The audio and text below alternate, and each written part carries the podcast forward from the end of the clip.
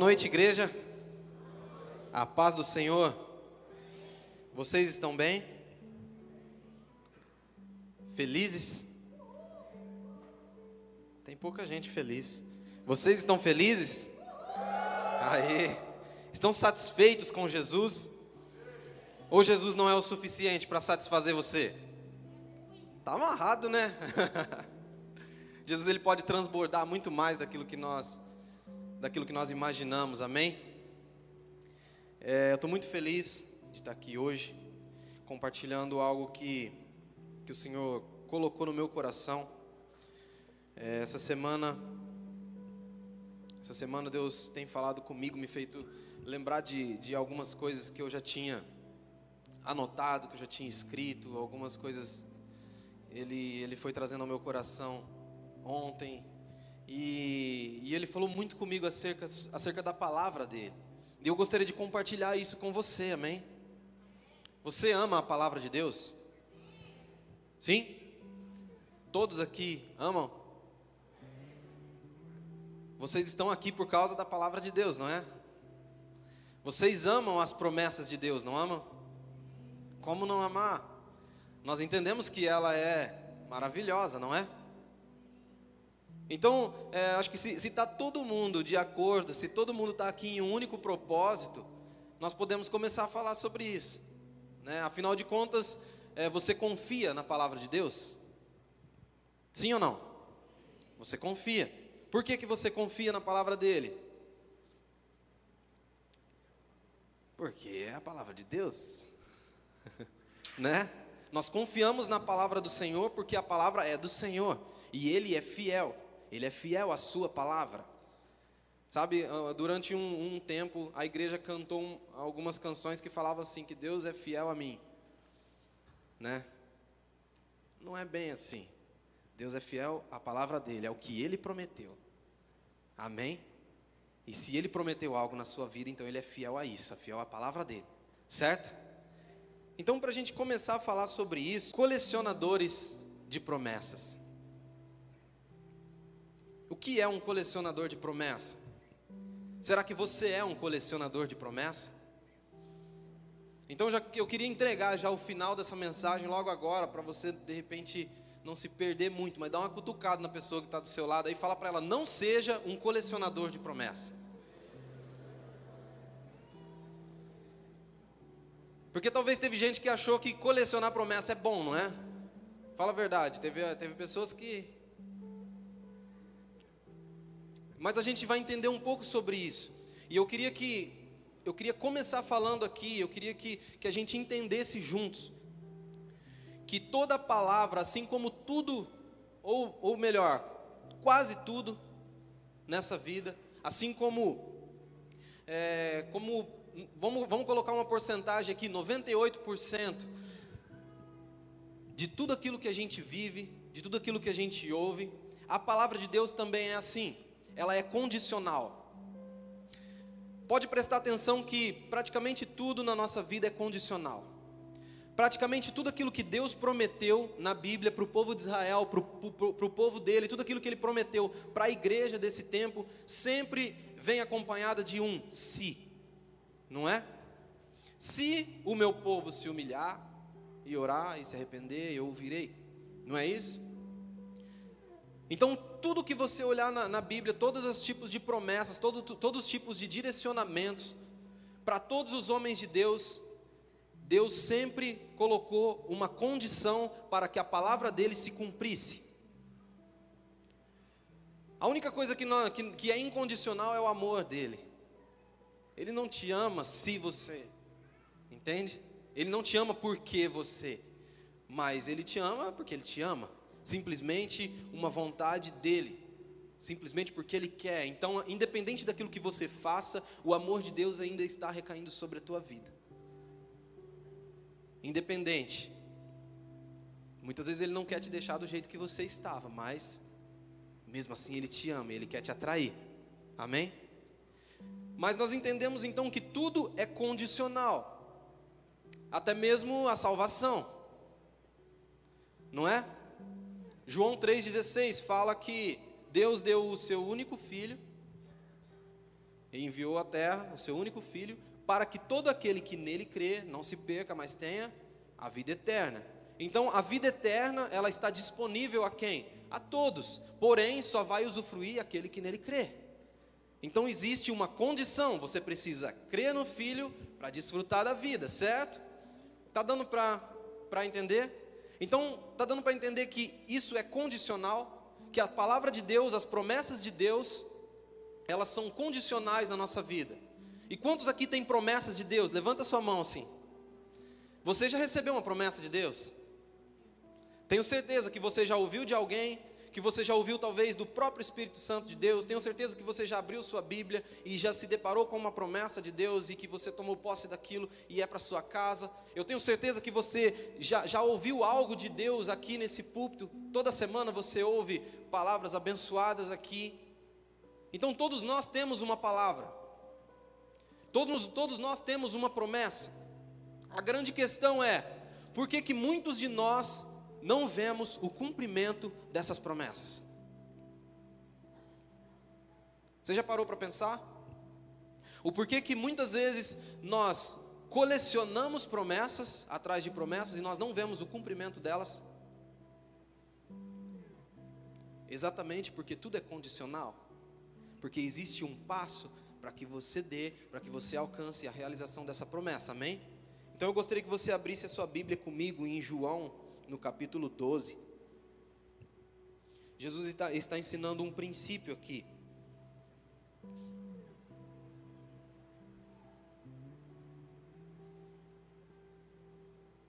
João 12, versículo 24.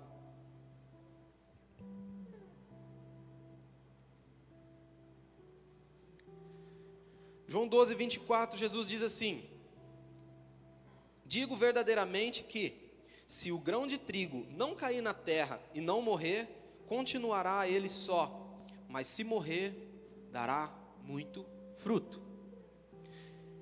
Nós entendemos que isso aqui Jesus está falando de si mesmo, né? Ele está falando dele, dele vir para a terra, ele é a semente, ele é a semente de trigo, certo? João 1 fala que no princípio era o Verbo, ele era o Verbo, ele é a palavra, ele é a semente. Então ele está falando sobre ele, sobre ele vir para a terra e morrer e dar fruto. Então, só que aqui ele tá, é tudo aquilo que, que Jesus nos ensina, ele, ele, ensina em cima de princípios. E aqui ele nos mostra um princípio de semente. Ele está falando assim que nenhuma semente é capaz de produzir fruto se ela não cair na terra e não morrer. Tem como? uma semente produzir fruto se ela não estiver plantada? Tem ou não tem? Não tem. Então ele está, ele está ensinando aqui um princípio de que todo tipo de semente ela vai ser lançada, mas para que ela frutifique, ela precisa germinar, ela precisa morrer, ela precisa crescer e assim ela vai dar muito fruto. Tá dando para entender, gente? Está ficando bem claro? Então vamos pegar aqui para ficar um pouco mais claro o exemplo é, de Abraão. Vamos pegar a vida de Abraão. Abraão foi um grande homem de Deus, não foi? Nós falamos dele até hoje, totalmente relevante. E um certo dia Deus chegou para ele e falou assim: Abraão, é o seguinte, eu tenho uma promessa para você. E a promessa é o seguinte: você vai ser pai de uma multidão, você vai ser pai de uma grande nação. Através de você se levantará uma grande nação e você será abençoado, e você será próspero. Existia uma promessa, seguida de uma condição. Lembra qual é ela? Sai da tua terra, sai da tua cidade, sai do meio dos teus parentes e vai para o lugar onde eu vou te mostrar. Aí ali eu vou te abençoar Ali você será pai de uma multidão, você será pai de uma nação. Certo? Existe, existia uma promessa sobre ele grandiosa e existia a condição para que ele alcançasse aquela promessa. E ele só alcançou porque um dia ele deixou a sua casa, ele deixou sua família, os seus planos, os seus sonhos e caminhou em direção à promessa. E caminhou em direção àquilo que Deus havia prometido para ele e caminhou em direção à palavra de Deus. Ou seja, um dia ele parou e se perguntou: o que, que eu preciso fazer para ver a promessa de Deus cumprida? E ele simplesmente abriu mão daquilo que ele vivia. Imagina, Abraão, ele tinha uma vida. Ele era estabelecido em um local. Mas ele, ele preferiu obedecer a palavra de Deus, entende? E a promessa na vida de Abraão só foi cumprida por causa que ele cumpriu essa condição, certo? Então agora eu queria que você fosse comigo de novo na Bíblia, lá na parábola do semeador, em Mateus no capítulo 13.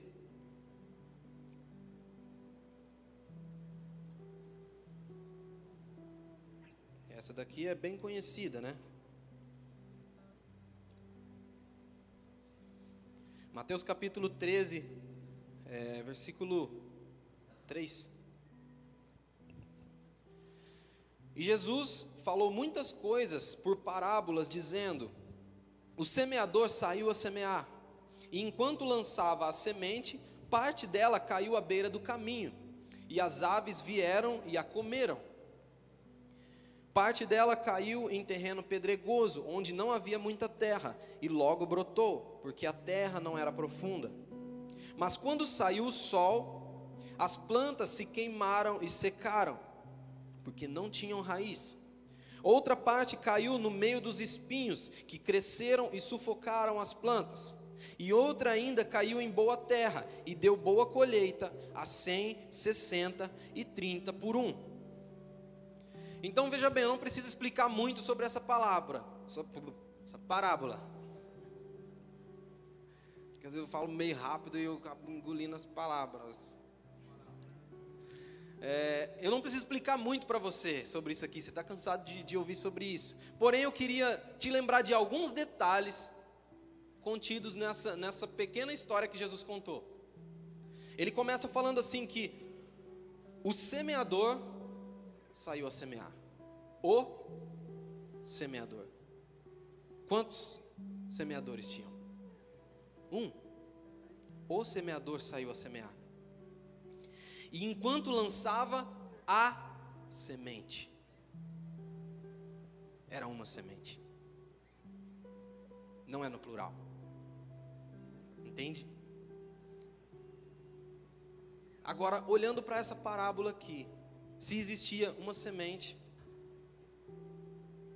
fica muito claro que essa semente é a palavra de Deus, né? É a semente.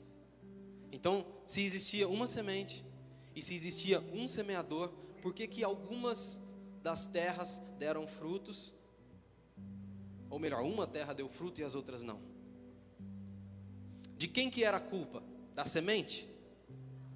Era culpa do semeador? Então a culpa era de quem? Da terra, do terreno onde aquela semente caiu. E a gente percebe o que aconteceu com essas sementes. A primeira, aqui no versículo 4, fala que parte daquela semente caiu na, à beira do caminho. E a Bíblia fala que as aves dos céus roubaram a semente. Então presta atenção, a Bíblia nunca falou, ela não fala que aquela terra era ruim, que a terra era infértil. Mas ela fala que a semente foi roubada daquela terra. É como se é como se você preparasse uma terra, colocasse a semente ali e depois você tirasse. Ela vai frutificar? Não. Independente da qualidade da terra, não tem semente. Então a semente foi roubada. É por isso que ela não frutificou. As aves dos céus arremataram ela dali. A segunda caiu sobre as pedras. Caiu um terreno pedregoso e novamente a Bíblia não fala que aquela terra era ruim, muito pelo contrário, fala que logo cresceu. Aquela semente logo ela, ela germinou, ela logo começou a crescer. Então a terra era boa, a terra era fértil, não era? Mas o que impediu aquela, aquela planta de crescer não era a qualidade da terra, mas o que continha dentro daquela terra, as pedras, que não deixaram que as raízes se aprofundassem não deixaram que, que, que, ela, que ela se enraizasse no solo. E quando veio uma adversidade, quando veio o, o sol escaldante em cima, ela se secou e morreu. E o mesmo aconteceu com a outra, a outra parte da semente, que caiu no meio dos espinhos. A Bíblia também não fala que aquela terra era ruim. Afinal de contas, ela cresceu, ela germinou. Porém, a planta que cresceu daquela semente, ela foi sufocada pelos espinhos e ela morreu. E por fim, a última que caiu numa terra boa e essa frutificou. Então, o que, que eu quero dizer com isso? Eu quero encorajar você, na verdade. Que muitas vezes você tem pensado que o teu coração ele é infértil. Muitas vezes você tem pensado que você não é capaz de gerar frutos para Deus. Que você não é capaz de fazer o que de repente você vê outras pessoas fazerem. E cara, eu queria, eu queria destruir essa mentira diabólica da sua mente. O seu coração é uma terra fértil. Você é uma terra fértil. Você tem, tem muito, muita capacidade para frutificar para Jesus. As coisas que você pode produzir são inimagináveis para você. Porém, existem condições para que isso se cumpra. Porém, muitas vezes nós temos carregado o nosso coração com algumas outras coisas que têm impedido, que têm sufocado a mensagem, que têm sufocado a palavra, que têm sufocado a promessa de Deus para nós. Sabe, o que diferencia, na verdade, o que vai, o que vai o que vai direcionar você para o cumprimento da palavra de Deus é exatamente o momento que você recebe aquela palavra. O que, que você faz com uma semente quando você recebe? Sabe quando alguém chega sobre você e fala e, e libera uma profecia sobre a tua vida? Quando de repente você está aqui, você ouve a palavra de Deus e aquilo fala profundamente no teu coração, o que é que você faz com aquela palavra quando você a recebe? É exatamente esse momento que vai definir se você vai ser um colecionador de promessa ou se você vai ser aquele cara que que vai ver as promessas cumpridas na sua vida. Entende? Tá bem claro? Por muitas vezes nós recebemos essas palavras. Como eu já disse, toda semana você recebe. Você está recebendo uma hoje. Nós levantamos um altar de adoração ao Senhor agora há pouco, um, lugar, um, um altar de exaltação a Ele. Eu tenho certeza que o Espírito Santo de Deus tocou a tua vida. Eu tenho certeza que você recebeu algo de Deus aqui hoje já. Agora, o que é que você vai fazer com isso que você recebeu? O que é que você já está fazendo? O que é que você está fazendo com aquilo que você recebeu na semana passada? Dá uma, uma cutucadinha aí na, nessa pessoa bonita aí perto de você e fala: O que, você está fazendo com a semente que você recebeu?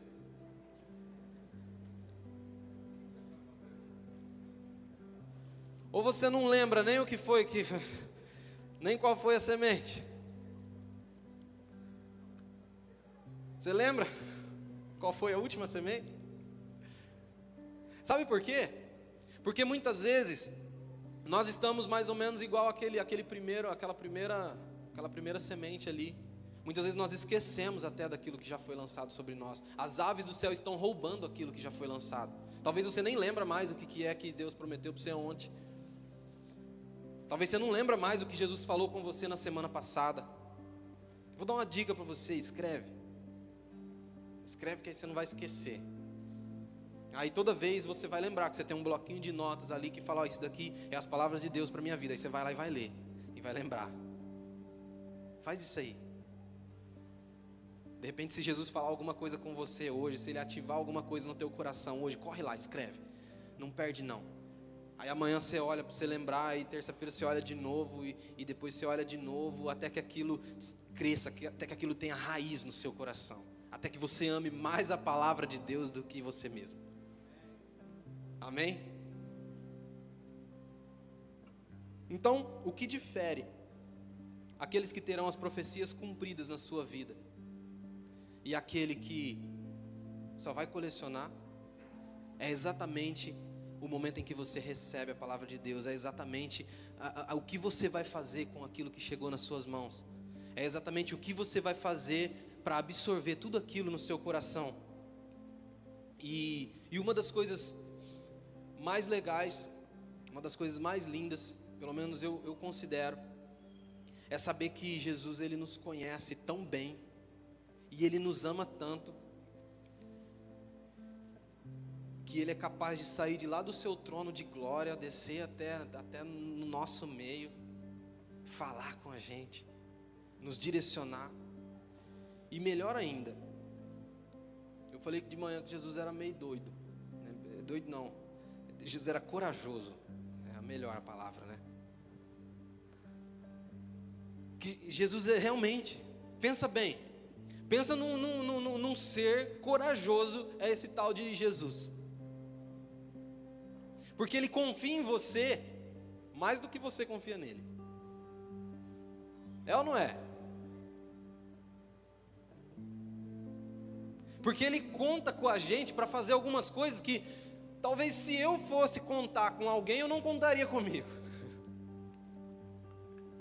Não é verdade? Talvez aquilo que você faz, talvez, cara, será que você passaria para alguém igual você fazer? Imagina o tamanho da obra de Cristo, o tudo aquilo que ele fez, a sua morte, a sua ressurreição, o seu ministério na terra. Aí ele cata tudo aquilo e coloca nas mãos de homens e fala assim: Olha, eu conto com vocês para propagar isso aqui para o resto da vida. E aí ele conta conosco. Aí ele chega diante de nós e, e, e, e olha para você e fala assim: Ei, eu conto com você para mudar essa cidade. Eu conto com você para mudar esse país. Pensa bem no tamanho da confiança que ele tem em você. O, o quanto ele conta com você. Não é coragem isso aí? É muita coragem. Talvez eu não teria essa coragem toda. Mas uma das coisas mais lindas é saber disso. É desesperador, amedrontador, é muita responsabilidade, mas é lindo saber disso. E é lindo saber que Jesus conhece o nosso coração, de tal forma que ele, que ele conhece as tuas necessidades, Ele conhece as tuas intenções, Ele sabe aquilo que você precisa, Ele sabe aquilo que você quer, Ele sabe qual é os seus sonhos, Ele conhece os seus projetos, os seus propósitos, e Ele é infinitamente maior do que tudo aquilo que nós imaginamos, e mesmo assim Ele se importa com a gente. Mesmo assim Ele se importa conosco e mesmo assim Ele fala conosco. Quem aqui pode dizer que é digno de ouvir a voz de Deus e falar, eu sou digno de, de falar com Ele? Cara, ninguém é. Ninguém é. Mas o sangue de Jesus nos dignifica e nos dá acesso a Ele. Você pode dar um glória a Deus por isso?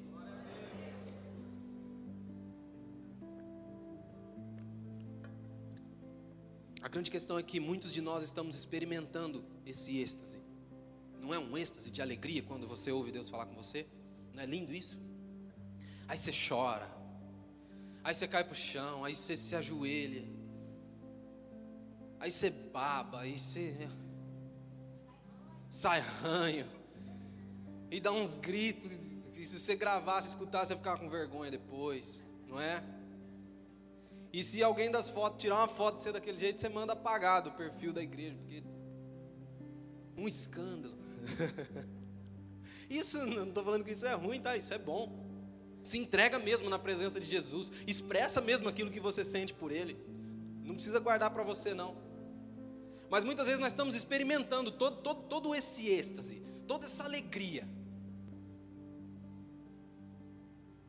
Estamos experimentando tudo, todo esse poder, toda essa graça de ouvir Deus falando com a gente, e muitas vezes tem ficado só nisso. E sabe o que, que vai diferenciar você? Que será, eu profetizo nessa noite, é uma palavra para você, tá? Eu profetizo para você que você não vai ser mais um colecionador de promessas, mas que você vai ser aqueles que verão as promessas cumpridas, todas as promessas cumpridas na sua vida.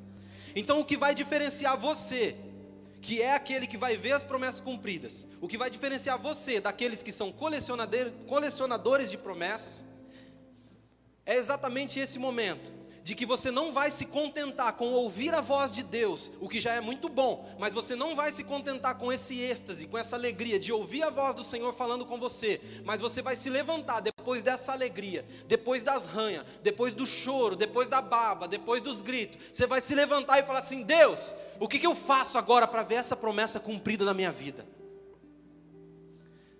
Eu não vou parar enquanto eu não ver as, as, tuas promessas cumpridas em minha vida. Eu não vou parar enquanto não ver a tua semente frutificando no meu coração, no solo do meu coração. Essa deveria ser a nossa atitude todas as vezes, todas as vezes que nós ouvimos Deus, Deus falar conosco, todas as vezes que nós recebemos algo do Senhor, nós devemos não, não descansar, não deitar, mas nos levantar e falar: Deus, eu estou disposto a ver tudo isso cumprido na minha vida. Eu estou disposto a fazer o que for preciso para que a tua semente ela frutifique no meu coração. Eu entendo o valor da tua semente.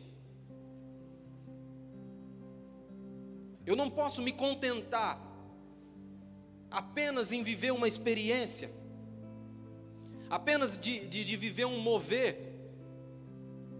Afinal de contas, senão eu venho no culto após culto, domingo após domingo, conferência após conferência, só sinto e não me torno. Entende? Faz sentido ou não faz? Será que hoje você pode olhar para Deus e falar: Deus, o que, que eu faço? O que, que eu tenho que fazer para ver as Suas promessas cumpridas nesse tempo? Nesse tempo. Sabe por quê? Na eternidade não existe não existe promessa. Na eternidade não existe profecia. A própria profecia vai estar lá. A própria, o próprio verbo vai estar lá.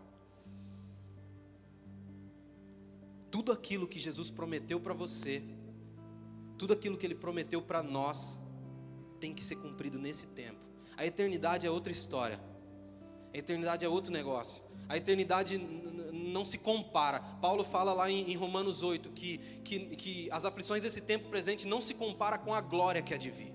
Ou seja, nada daquilo que a gente vive, nada, mesmo que seja muito bom, nada se compara com a glória que vai vir junto com o Pai, junto a, na eternidade com o Pai.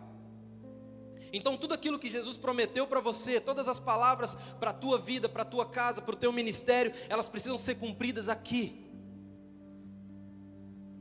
elas precisam ser cumpridas aqui, nesse tempo, nessa terra, nessa tua vida. Não existe reencarnação, tá? Não sei se você acreditava que de repente voltava para acabar o que não fez antes e. Mas não vai, você não vai voltar. Tá? Precisa ser feito agora. Porque se você morrer, cara, se morrer, rodou. Acabou. Exatamente, exatamente. Sabe onde é o maior museu de, de coleção de promessas? É no cemitério. Tem muito sonho ali de Deus, muito projeto de Deus morto ali. Oh, mas Deus morre os projetos dele? Morre. Não é que morre os projetos de Deus, a gente morre. E os projetos que ele tinha para você foi junto. O que ele tem para você, ele não tem, não tem para outra pessoa. Talvez é algo parecido, ou talvez diferente, não sei, mas, cara, aquilo que Deus prometeu para a tua vida é para a tua vida. E você precisa ver isso cumprido nesse tempo. Não existe tempo para se perder. É a moeda mais cara que existe, não é? Quanto vale um segundo? Você consegue comprar? Se Jesus falar assim, ó, aqui agora, morreu. Você consegue comprar? Não, me dá 30 segundos aqui, deixa eu dar um beijo na minha esposa. Não, já era. Você não compra. Dinheiro nenhum compra. Então por que, que a, gente, a gente precisa parar de perder tempo? Nós não temos tempo.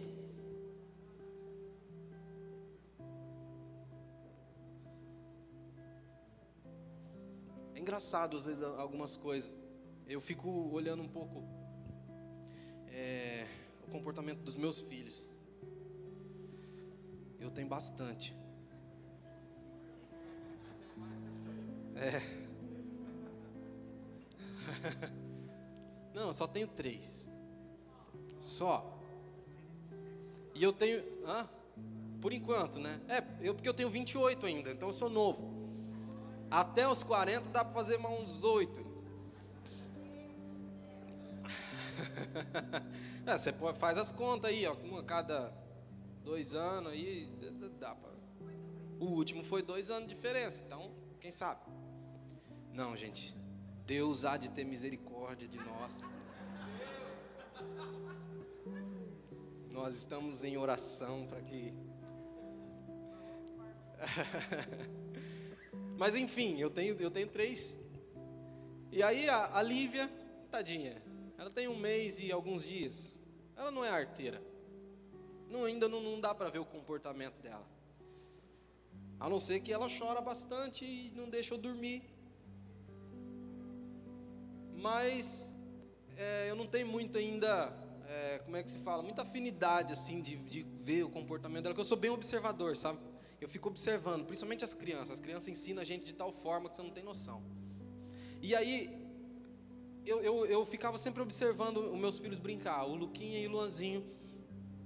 E, e eles gostam muito de brincar de Lego.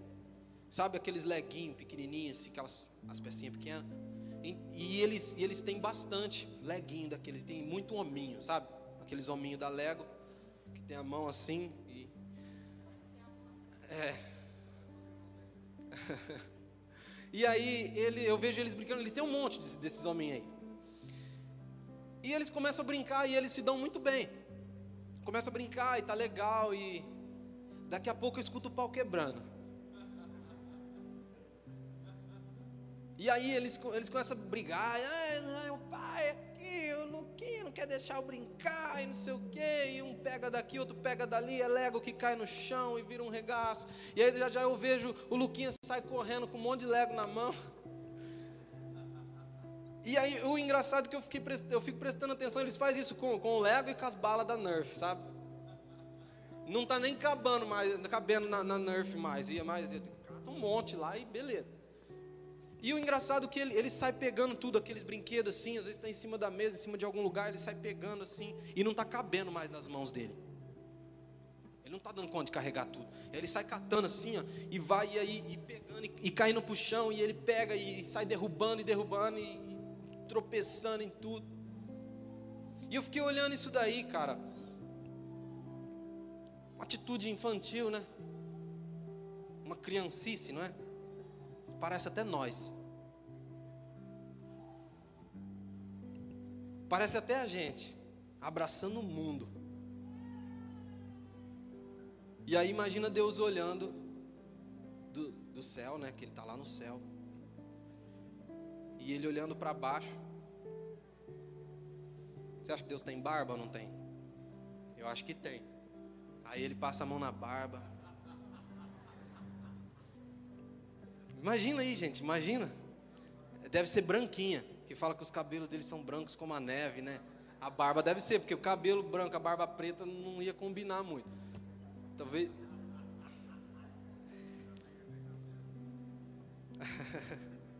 E ele, e ele olhando para nós e, cara, e ele vendo a gente nessa mesma infantilidade, querendo abraçar o mundo, abraçando tudo que vem na nossa frente, enchendo o nosso coração de todo tipo de preocupação, enchendo o nosso coração de pedregulhos que não deixam a semente enraizar, sabe? Abraçando tudo aquilo que é, tudo aquilo que é mundano, abraçando tanta coisa é tanto problema, é tanta dor de cabeça, abraçando é, é, é, coisas, coisas, coisas da família, é coisas do trabalho, é coisa de tudo quanto é, tudo quanto é lugar, abraçando um, um, um, carnezinho novo de um, de um carro novo que de repente não coube direito no orçamento, então você tem que fazer uma renda extra, então você tem que trabalhar um pouco mais, é abraçando umas horas extras a mais, e aquilo vai te acumulando, aquilo vai sufocando, Entende? Entende que os espinhos eles sufocaram a semente?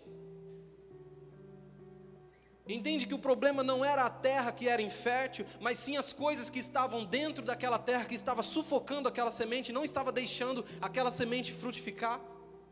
Entende que eram as pedras que não deixavam aquela semente enraizar. E muitas vezes nós temos enchido o nosso coração com pedras, com espinhos, com pecado, com, com, com falta de perdão, com amargura, com preocupações. E isso não tem deixado a palavra de Deus frutificar no nosso coração, isso não tem, isso tem impedido a gente de alcançar a promessa de Deus. E aí eu imagino Deus olhando para nós daquele jeito e, e, vendo a gente fazer isso, a gente abraçar tudo, igual o meme do Instagram lá da mulher. Lembra desse meme da mulher falando, ela passa correndo assim, aí ela fala assim: Ah, eu sou empresária, eu faço academia, eu cuido de três filhos, eu sou casada, eu limpo minha casa, eu vou na igreja, eu, eu, eu, tenho, eu vendo Rinodê, eu faço isso, eu faço aquilo, faço um monte de coisa. Aí alguém, alguém perguntou para ela, assim, Nossa, mas como que você consegue fazer tudo isso? Ela fala: Não faço nada direito. É mais ou menos a mesma forma. É mais ou menos a gente abraçando o mundo. E a gente faz tanta coisa e não. E, e quando a gente se percebe, o nosso coração está totalmente carregado carregado de tudo e que não tem espaço para as promessas de Deus. E aí Deus olha para nós e fala assim: Cara, eu queria dar tanta coisa para esse cara. Eu queria dar tanta coisa para essa mulher. Eu tenho tanta coisa para derramar sobre a vida dela, mas ela não é capaz de abrir mão das coisas que já está na mão dela. Aí a gente está igual a criança ali, eu tentando pegar tudo. E aí a gente não tem foco. E aí a gente passa a não entender direito o que está acontecendo. E aí a gente começa a derrubar tudo. E chuta os Lego e derruba tudo. E Deus olhando para nós e falando, cara, se você soubesse o lugar onde você poderia chegar, se você fosse capaz de abrir mão de tudo isso que está sobrecarregando a tua vida, de tudo isso que está sobrecarregando o teu coração. Dá uma olhada para o teu coração, para a tua vida agora. Começa a analisar algumas coisas que estão sobrecarregando a tua vida. Eu tenho certeza que tem, todo mundo tem. Coisas que estão te tirando do propósito, coisas que estão distanciando, tirando o teu foco coisas que estão roubando a tua atenção, coisas que estão sendo acumuladas e estão impedindo o, a, a, o enraizamento da promessa de Deus em você. Porque a não ser que a gente seja capaz de deixar, de abrir mão de algumas coisas, de deixar alguns dos nossos sonhos morrerem, nós não seremos capazes de viver os sonhos de Deus. Aqui no começo eu perguntei se você concordava que as promessas de Deus eram infinitamente boas e maiores do que as nossas. Todo mundo concordou, não é? Então os sonhos de Deus para a tua vida é muito maior do que aquilo que você sonhou. Os projetos de Deus para a tua vida é muito maior do que aquilo que você projetou. E eu não estou falando que você não, não, não, não pode ter sonhos, que você não pode ter projetos, que você não, não, não pode planejar a sua vida. Cara, isso não tem. Não é isso que eu estou falando. Eu estou falando de ser capaz de abrir mão se for preciso. De abrir mão se for preciso. Tem coisas que eu amo na minha vida, tem coisas que eu amo fazer, mas será que eu sou capaz de, se Deus chegar em mim e falar assim: olha, o, o plano que eu tenho para você não tem como encaixar isso que você está fazendo? Será que, o, qual que eu vou escolher? O que, que eu vou fazer? Sabe o exemplo do carro? Não sabe, né? Eu nunca falei, acho que aqui. Imagina que você tem dois carros. Dois carros. Mas a tua casa tem garagem para um carro só. Só tem espaço para um. Aí você tem dois poçantes. Uma belina. uma belina vermelha com a pintura original ainda, sabe? Ela, na verdade, ela é rosa já. Linda. E você tem uma Porsche Cayman. Aí você tem esses dois carrinhos bem equilibrado o nível dos dois. Só que aí, cara, você tem, você tem espaço para guardar um só. Não é? Tua casa só tem uma garagem. Onde que qual, qual dos dois você vai deixar para o lado de fora? Porque você vai ter que deixar um para o lado de fora. Você vai poder guardar só um lá dentro. E qual dos dois você vai escolher para ficar do lado de fora? Hã? Qual dos dois? É, é ruim a gente perguntar essas coisas, sabe por quê? O povo acha que é pegadinha. Não é não, pode responder do teu coração. Qual que você deixaria do lado de fora? Belina. Teve gente que falou que é a Porsche. Olha lá, olha lá, olha lá, olha lá, ó. Exatamente, olha, olha lá. Ó. O Porsche tem seguro.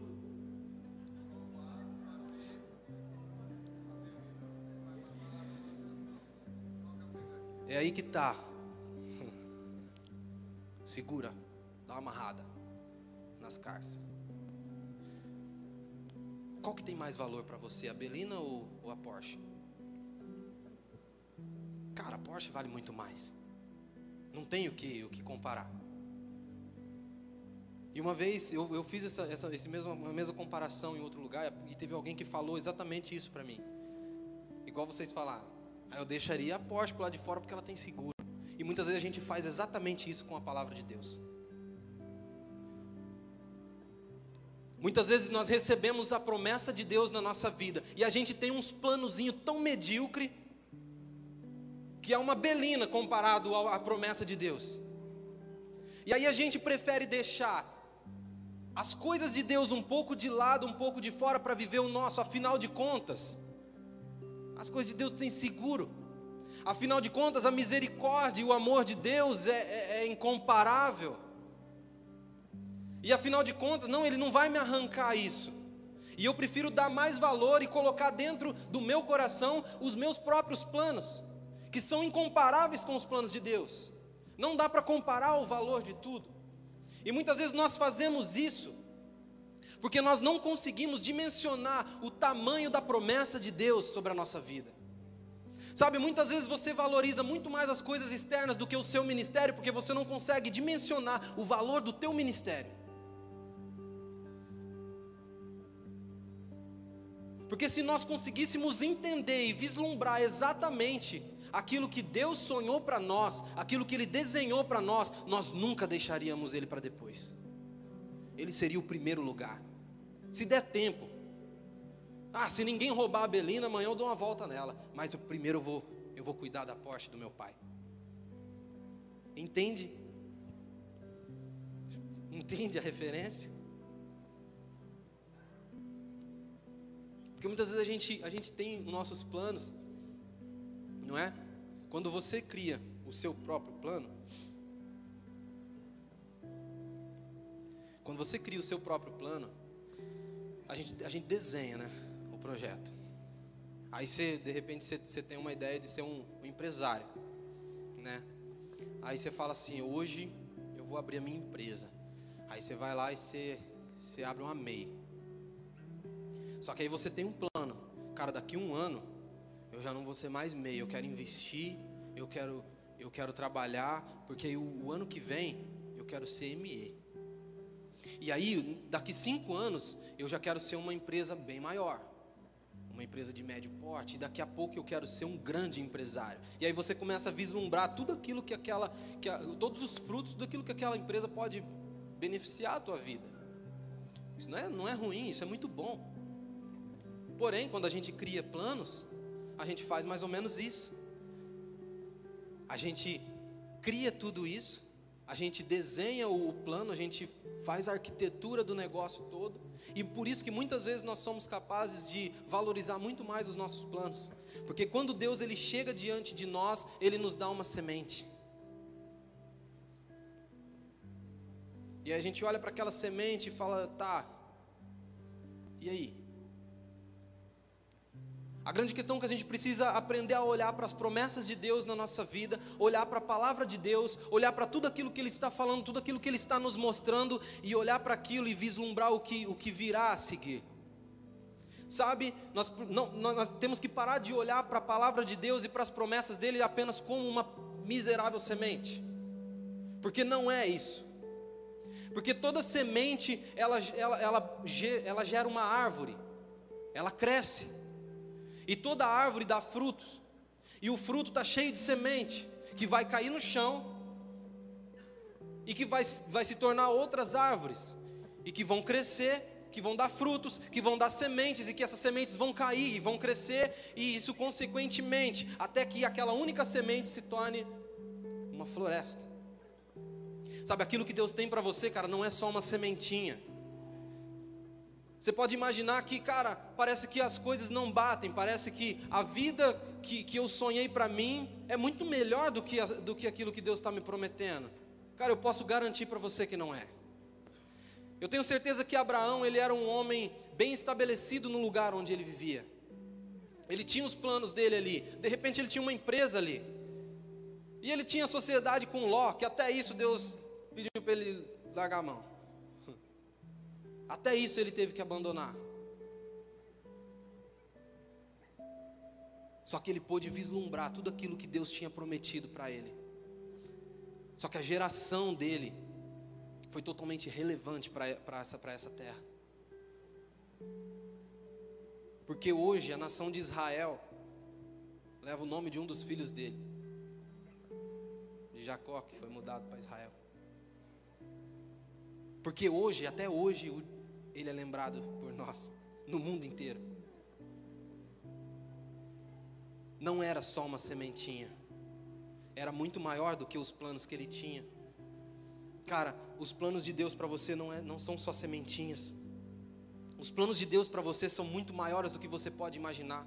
A grande questão é que todas as vezes que nós tentamos dividir o nosso coração, dividir a nossa vida, lembra, da, sabe aquele negócio que a gente costuma fazer? Essa aqui é a minha vida secular, essa aqui é a minha vida com Deus, sabe?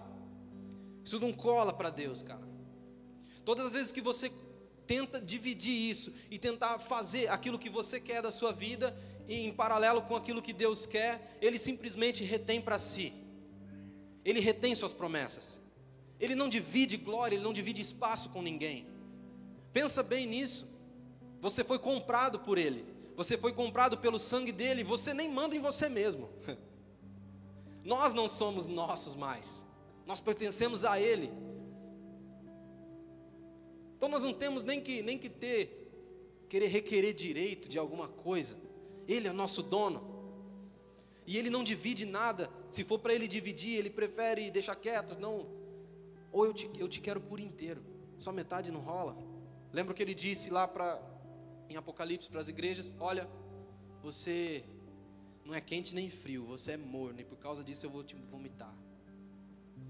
Ou seja, você tem um pouquinho de quente, só que você tem um pouquinho de frio também. Então você fica meio. Ou você é todo dele, ou ele não te quer. Ou você se entrega totalmente a ele, ou não faz sentido você se entregar por um pouquinho só. Imagina, imagina, tenta imaginar, todo mundo falou que tinha promessas aqui. Quais delas já se cumpriram? Quais dessas promessas que, que, que, ainda faltam se cumprir? Será que alguma vez você já viu essas promessas cumpridas na sua vida? Será que alguma vez você já experimentou o cumprimento dessas promessas? E se não isso, se isso não aconteceu ainda, por que que não aconteceu? O que, que, é que nós estamos deixando de fazer? O que é que, o que, que é que nós não estamos abrindo mão? O que, que é que nós não, não estamos arrancando do nosso coração para que essa semente cresça? Para que tudo aconteça? Não seja um colecionador de promessas. Sabe? Imagina aqueles, aqueles atletas já bem de idade, vamos supor, um corredor, ele corria uma maratona quando ele tinha seus 25 Aí hoje ele tem 96. E ele não corre mais do mesmo jeito. Só que aí ele olha para trás e fala assim: Olha, esse aqui é, é meu, minha estante. E aí aqui está cheio de troféu, cheio de medalha. E ele olha e fala: ah, esse, esse daqui eu ganhei lá em 71. Ah, essa daqui eu ganhei lá em, em, em 92. Ah, essa daqui foi em 2005. E ele fica mostrando aquilo que, que aconteceu no passado. Muitas vezes parece com a gente, ah, lá em 2009, Deus me prometeu um negócio. Deus falou que eu seria um pregador das nações. Ah, lá em, em 2015 ele falou de novo. Ah, o ano passado eu fui numa conferência ele me cobrou de novo. Cara, a gente precisa parar de olhar lá para trás para as coisas que foram prometidas e se apoiar nelas. As promessas de Deus, eu já vou repetir isso, as promessas de Deus, elas não são para você colecionar. Para você olhar para trás e olha, Deus me prometeu isso, aquilo, Ele me prometeu um casamento. Nossa, cara, beleza, você arrumou uma namorada já? Não. Ah, Ele me prometeu que, que, que eu seria um pregador. Cara, você lê a Bíblia pelo menos. Ah, Ele vai me mandar para as nações. Malemar o português. Cara, que jeito? O que é que nós estamos fazendo para, para ver o cumprimento dessa promessa na nossa vida? Entende? As coisas sobrenaturais, entende isso? As coisas sobrenaturais deixa com Ele, Ele faz. As naturais dependem da gente. Ah, mas Deus me prometeu um negócio tão grande, cara. O que é difícil, o que é impossível, o que é sobrenatural, deixa na mão dele. Se ele prometeu, ele vai cumprir. O meu papel é me levantar e falar: Deus, eu estou fazendo o que for preciso, o que estiver no meu alcance, o que estiver nas minhas mãos, eu vou fazer para ver esse cumprimento. E o restante ele, fala, ele fará por você. O restante está nas mãos dele. Não divida o espaço do teu coração com aquilo que Deus depositou sobre você. Não divida os seus próprios planos com as promessas de Deus. Entenda o real valor da promessa de Deus. Entenda o real valor da palavra de Deus para você. Ela sim é incomparável. Ela é sobrenatural. Ela é muito maior do que o que nós planejamos. Amém, gente? Vocês estão felizes? Abre lá a Bíblia em João 15, versículo 5. Jesus ele quer nos ensinar algo aqui. João 15, versículo 5. Fala assim: Eu sou a videira, vocês são os ramos. Se alguém permanecer em mim e eu nele, esse dará muito fruto, pois sem mim vocês não podem fazer coisa alguma. Se alguém não permanecer em mim, será como o ramo que é jogado fora e seca. Tais ramos são apanhados, lançados ao fogo e queimados. Se vocês permanecerem em mim e as minhas palavras permanecerem em vocês, pedirão o que quiserem e será concedido. E meu Pai é glorificado pelo fato de vocês darem muito fruto, e assim vocês serão os meus discípulos. Então, olha que legal, Jesus ele está falando de novo sobre semente ele está falando de novo sobre dar fruto. E agora ele fala assim: dá muito fruto, não é pouco. E eu acho muito interessante o que ele fala aqui no versículo 7. Que ele fala assim: Se vocês permanecerem em mim, e as minhas palavras permanecerem em vocês, tudo o que vocês pedirem será feito. Aí a gente pode olhar para isso aqui e falar: agora sim, agora eu fiz a boa, né? Afinal de contas, Deus virou o meu gênio da lâmpada, então é só esfregar, porque agora tudo que eu quiser vai se realizar. Um cartão de crédito ilimitado. Mas presta atenção, lembra que eu falei que tudo é condicional? Existe uma condição. Ele fala assim: se vocês permanecerem em mim e as minhas palavras permanecerem em vocês, então tudo que vocês pedirem vai ser feito. Por que, que ele está falando isso? Ele não é doido, velho. Jesus é inteligente. Ele, é, Provérbios 9 fala sobre o princípio da sabedoria e trata Jesus como sabedoria, ele é a própria sabedoria. Você acha que ele vai fazer um negócio? É igual aquele ditado, né? Que Deus não dá asa para cobra, senão ela voa. Né? Você acha que ele ia dar um, um negócio desse para gente? Assim, deliberadamente? Ele pode dar, mas mas ele colocou uma condição para isso. Ele falou assim: "Se as minhas palavras estiverem em vocês". E sabe por que que ele disse isso? Porque ele sabia que se as palavras dele estivessem enraizadas no nosso coração, a nossa vontade seria pautada na vontade dele. E tudo aquilo que nós pedirmos estaria também pautado na, na vontade do coração de Deus. Se as palavras de Deus estiverem enraizadas no teu coração, se o foco da tua vida é o cumprimento da promessa de Deus para você, Tudo aquilo que você pedir vai ser feito, por quê? Porque todos os seus pedidos estarão pautados na vontade do Pai. E aí ele fala que se vocês permanecerem nele, o Pai será glorificado. E o Pai será glorificado pelo fato de que vocês produzirão muitos frutos. O nosso fruto é produzido quando nós deixamos o nosso coração totalmente vulnerável, totalmente limpo, totalmente disponível. Quando nós arrancamos tudo aquilo que, que é nosso, quando nós somos capazes de colocar para fora, colocar para o lado de fora da nossa casa, todas as coisas que podem roubar espaço dele, todas as coisas que podem sufocar a semente. Quando nós nos liberamos para ele, quando nós somos vulneráveis a ele, então a semente ela começa a crescer. Aí a semente começa a frutificar. E aí nós começamos a produzir frutos. E muitos frutos. E frutos de vida, frutos para o reino. Você é uma terra fértil, querido. Então está explicado. Nós somos terra fértil.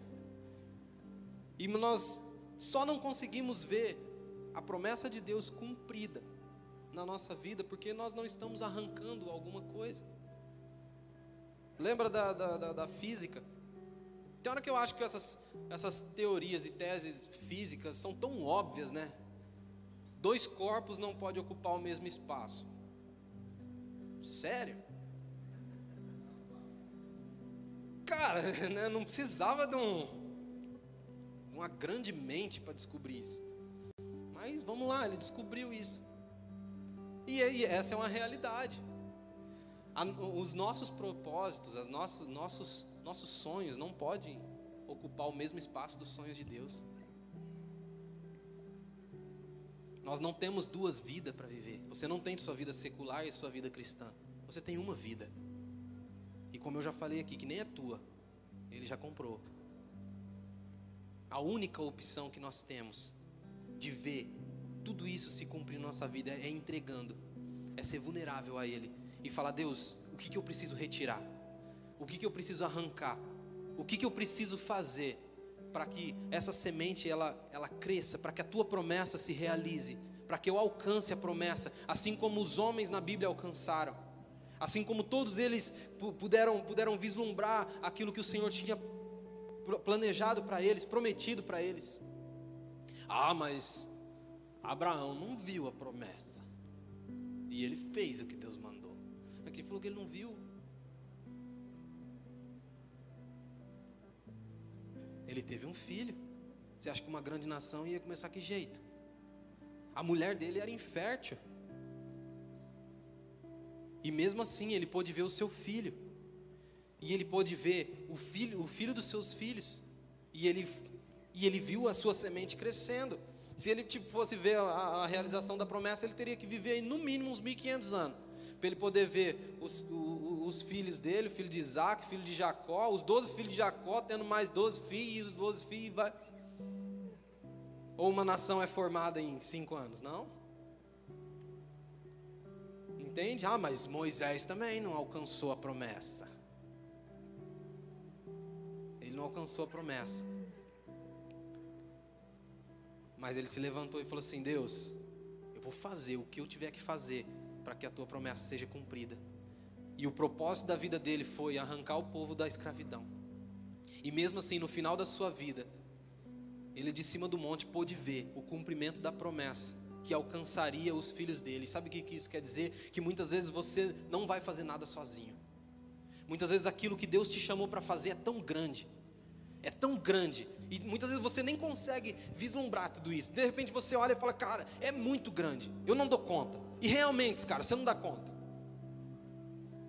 Por isso que Deus chamou outras pessoas para ir junto com você. Talvez aquilo que Deus planejou para você e sonhou para você e prometeu para você é muito grande, Talvez você não vai conseguir realizar tudo isso sozinho, mas você vai dar o pontapé inicial. Você vai dar o primeiro passo. Tudo é condicional. Tudo precisa ter um primeiro passo. Talvez Deus não está contando que você vai fazer tudo sozinho. É ou não é?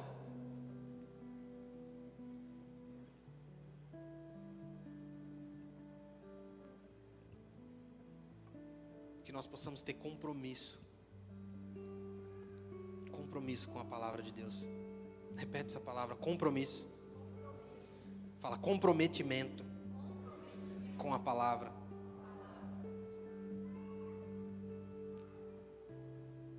Às vezes eu crio umas, umas teses teológicas, tá? É minha.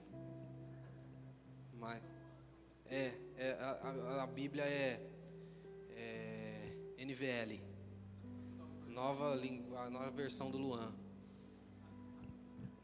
Mas às vezes eu crio algumas teses, e tem uma, uma tese que eu acho que é, é o espírito de Judas. Tá amarrado, né, mano? Tá amarrado. Espírito de Judas, olha as teses que o cara cria. E é verdade. O que, que é o espírito de Judas? O espírito de Judas é aquele espírito que quer, é, é aquele tipo de pessoa que quer ver o milagre, que quer ver a promessa, que quer fazer parte de tudo aquilo que Deus está fazendo. Só que na hora do compromisso, na hora de partir o pão, na hora de comer junto, de tomar a ceia, ele faz. Sabe, muitas vezes nós somos esse tipo de pessoa que queremos ver a promessa cumprida, que nós ansiamos ver tudo aquilo que Deus prometeu e até valorizamos isso, e até fazemos algumas coisas, trabalhamos para Ele, mas na hora que Ele olha para nós e fala assim: Eu quero um comprometimento com a minha palavra, com a minha promessa, um comprometimento 100% com aquilo que eu tô, que eu estou ordenando. Muitas vezes nós temos feito igual Judas. Na hora do compromisso eu saio fora. Na hora que que o parafuso aperta, sai água, né? E a gente vaza. Cara, que isso seja quebrado do teu coração. Que isso seja quebrado da tua vida. Que a tua vida ela seja pautada em compromisso com Deus, compromisso com a palavra de Deus, em valorização. Sabe, de entender o real valor, o real valor daquilo que ele está falando com você. Cara, a palavra de Deus, a, a Bíblia fala que, que toda palavra escrita, contida nesse livro, ela é digna de confiança. A palavra de Deus, ela não volta atrás. Deus, ele é fiel a ela. Tudo aquilo que ele falou é fiel, é, é real, é verdade. E ele tem poder para cumprir tudo isso. Ele tem o poder da realização. O que nos resta agora é confiar e nos comprometer com tudo aquilo que Ele nos falou, é nos levantar, é nos levantar diante, diante de todas as situações, depois da alegria, depois do êxtase, depois de, de, de experimentar a voz de Deus aos nossos ouvidos, e olhar para tudo isso e falar: Deus, eu estou disposto agora. Será que você pode olhar para dentro de você agora e falar isso? Deus, eu estou disposto, me mostra o que precisa ser arrancado me mostra o que precisa ser feito. E eu quero me comprometer com tudo aquilo que o Senhor está falando comigo nessa noite. Eu quero me comprometer com tudo aquilo que o Teu Espírito Santo está revelando ao meu coração, para que eu veja o cumprimento das Tuas promessas na minha vida. Entende que a tua família depende disso, a tua casa depende disso. O que é que Deus falou que você alcançaria? As pessoas que você precisa alcançar nessa terra, em vida, dependem disso. Sabe, eu ouvi uma história uma vez que eu fiquei com medo, sabe? Eu fiquei. me encheu de temor. Sobre um, um, uma senhora que. que. que quando ela era, ela era jovem, ela recebeu uma, uma palavra de Deus sobre a vida dela, uma ordem missionária sobre a vida dela. E e ela recebeu aquilo com tanta alegria e ela, e ela quis. E ela era uma bênção na igreja e ela era uma pessoa que, que, que, que, que trabalhava para Jesus, que tinha um comprometimento ali com a obra de Deus, porém, ela recebeu uma palavra sobre algo, sobre, sobre algo que ela faria, sobre uma obra missionária na vida dela e que ela alcançaria algumas pessoas. E de repente, diante daquela promessa, ela olhou para os projetos que ela tinha, para o sonho que ela tinha, e ela falou: Cara, mas eu queria casar. E aí ela falou: Então deixa eu casar primeiro. Aí ela casou. E aí ela se lembrou das promessas. E ela falou: Não, mas espera aí, eu acabei de casar, deixa eu curtir meu casamento um pouquinho. E ela curtiu um pouquinho. Aí ela falou Mas eu queria ter filhos. E ela deixou as promessas mais um pouco de lado. E ela foi ter filhos. E aí depois. Ela olhou para os seus filhos pequenos e ela pensou na dificuldade que teria para poder cumprir tudo aquilo que o Senhor Jesus tinha proposto, no, tinha prometido para ela. E ela falou: Cara, eu preciso esperar meus filhos crescer um pouco. E ela esperou mais um pouco. E os filhos cresceram. E, ela, e eles se casaram. E o tempo passou, e o tempo passou, e o tempo passou. E um dia ela estava na frente da sua casa, já idosa, varrendo a calçada, que é algo que os idosos gostam de fazer. Devia ser umas 5 da manhã, mais ou menos. Olha, a gente tá zoando a mulher aqui, ó. E ela estava varrendo ali a calçada. Passou uma pessoa a pé, parou diante dela, olhou para ela e falou assim: milhares de pessoas foi para o inferno porque você se omitiu em fazer aquilo que o Senhor te chamou para fazer. Ela começou a chorar, entrou para dentro e morreu. E o tempo acabou. Quanto tempo ainda te resta? Lembra, as promessas de Deus, elas precisam ser cumpridas aqui. O que Deus planejou para você é para ser cumprido aqui. O que Ele prometeu para a tua vida, o que você vai alcançar é para ser cumprido aqui. Que nós possamos ser bons mordomos da palavra de Deus. E a gente entende errado esse negócio de mordomia, né? A gente entende meio distorcido ali essa questão de mordomia. A gente acha que mordomia com a palavra de Deus é a gente sentar, pôr os pés para cima, gente senta lá no sofazão, né, reclina e tal e, e deixa eu esperar a palavra de Deus vir me servir, né? Mas é muito pelo contrário. Nós somos os mordomos, nós servimos a palavra de Deus, nós servimos aquilo que Ele nos fala, não o contrário. E muitas vezes a gente vem para a igreja com esse sentimento, não é verdade? A gente vem com a igreja para a igreja com esse sentimento, deixa eu ir lá me servir do banquete, deixa eu ir lá para que a palavra de Deus me sirva. Até esses dias eu vi um, um, pregador falando sobre um culto que eles fariam, e ele falou assim: Deus nos dará um culto abençoado. Eu falei, como assim, mano? É eu que dou o culto para ele, não é ele que dá culto para mim. Ele não vai vir me adorar, é eu que vou lá adorar ele. É eu que tenho algo para oferecer a ele é eu que estou aqui diante dele. Cara, você não está aqui hoje só para se alimentar. É lógico, a palavra de Deus ela te alimenta, ela te dá sustento. Sim, isso é realidade, mas você não está aqui para ser servido por ela. Você está aqui sentado, ouvindo essas palavras, para que você se levante no final desse culto e, e faça essas, essas palavras se cumprirem na tua vida. Você vem aqui para ser treinado, receber um, um direcionamento para que os seus passos sejam conduzidos em cima dessa palavra, e não o contrário. Nós servimos a palavra de Deus, nós somos os mordomos, é nós que olhamos para os versículos dessa Bíblia e entendemos o que temos que fazer, e não o contrário. Que muitas vezes a gente, a gente tem esse hábito ruim, né? Um hábito brabo de olhar para para a Bíblia, você quer pautar alguma coisa que está acontecendo na tua vida, aí você procura um versículo que dá certo ali, né? Tira até ele fora de contexto. Não, é muito o contrário. Eu olho e vejo o que ele quer falar comigo, independente se aquilo vai contra aquilo que eu acredito. Eu não estou aqui para acreditar em nada, a não ser a palavra de Deus. Independente se a palavra de Deus vai contra a minha opinião, a minha opinião não tem valor diante da palavra de Deus.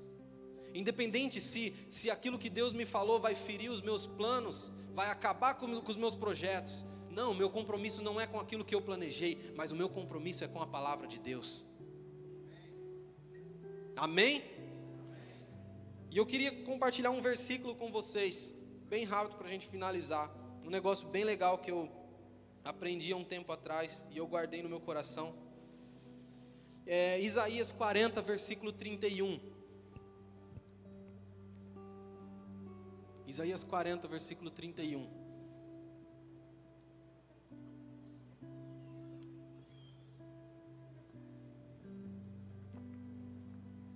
Esse é clássico, né? Esse versículo. Quem nunca foi numa campanha que tinha esse tema? Um congresso. Quem nunca? Isaías fala assim: Mas aqueles que esperam no Senhor renovam as suas forças, voam alto como águias, correm e não ficam exaustos, andam e não se cansam. Uau! Glória a Deus! É muita violência. Aí eu olho para você e falo assim: Cara, o que, que você está fazendo com a promessa de Deus na tua vida? Aí você pega e fala assim: ó, Eu estou esperando no Senhor. É desculpa de quem não está fazendo nada, né?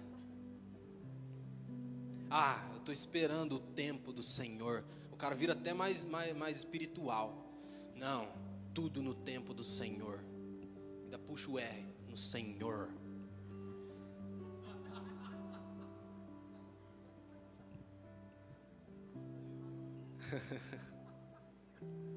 Mas a Bíblia está falando. Aí eu descobri um negócio, cara. Isso aqui é muito legal. Eu me empolgo para falar disso toda vez. Eu acho muito legal isso que eu descobri. Quando eu descubro um negócio, eu fico feliz. E eu descobri que na Bíblia, em inglês, eu manjo de inglês, cara. Eu leio a Bíblia em inglês. Tô brincando, em inglês eu não manjo não. Eu destroio no português. Mas no inglês não vai. É, não, eu não sei, eu não sei nada de, de inglês, gente, é muito pouco. Mas eu descobri um negócio legal e aí eu, inclusive, eu fui até no, no Google Tradutor ouvir o jeito que falava a palavra para me falar. É, eu fiquei treinando lá. E aí o interessante é que esse verbo aqui, ó, mas aqueles que esperam, esse verbo esperam, esperar, na Bíblia em inglês é wait. Você viu meu inglês? Wait. Não pede para mim falar de novo, não, que eu vou errar. É. E aí, wait vem de waiter. Ó, waiter.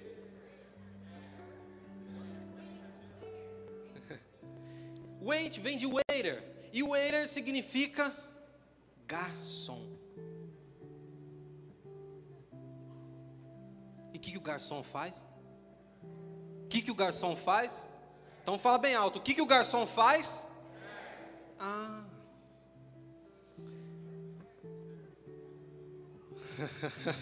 Pegou? Lembra da, da, da, do, dos coach? Pegou a chave aí? Pegou a chave. Pegou a chave? Tiraram o versículo aqui, ó. Põe o versículo de novo. Pegou o que, o que Isaías está querendo falar com a gente? Mas aqueles que servem ao Senhor renovam as suas forças, voam alto como águias, correm e não ficam exaustos, andam e não se cansam. Ele está falando sobre mordomia, ele está falando aqueles que servem a palavra de Deus. Então não tem dessa, ah, eu estou esperando o tempo do Senhor. Não. Você precisa servir aquilo que Ele já ordenou para você. Mesmo que às vezes não faça tanto sentido assim. Mesmo que talvez você não, não tenha compreendido tão bem mesmo que talvez você não tenha conseguido vislumbrar o tamanho da floresta que tem por trás da semente que ele já depositou sobre a sua vida, apenas seja um bom mordomo e sirva a palavra de Deus. Sirva, porque as suas forças serão renovadas, porque vocês voarão como águias, porque vocês correrão e não ficarão exaustos, porque vocês andarão e não se cansarão, porque vocês verão tudo aquilo que Deus prometeu se cumprindo na sua vida. Porque você verá a glória de Deus manifesta na tua vida através de tudo aquilo que você vai se tornar. Através de tudo aquilo que você vai fazer. Através dos lugares onde você vai chegar. Provérbios 16, versículo 9 fala assim: Em seu coração, o homem planeja o seu caminho, mas o Senhor determina os seus passos. É bem difícil você ser conduzido se você estiver parado. Entende? Como que se dirige um carro se ele estiver parado? Tem como? No máximo que você vai ficar esterçando o volante dele para e para cá. Mas ele vai chegar em algum lugar? Não. Então, quando Jesus, quando Deus ele começa a dirigir os seus passos, é porque você já começou a caminhar. Ah, mas eu não sei para onde ir. Eu me lembro das promessas de Deus, mas eu não sei para onde ir, eu não sei. Cara, apenas comece. Apenas comece a caminhar, apenas comece um passo de cada vez. Tiago 4, versículo 8 fala assim: aproxime-se de Deus e Ele se aproximará de você. Então dê um passo na direção dele, Ele vai dar dois na tua.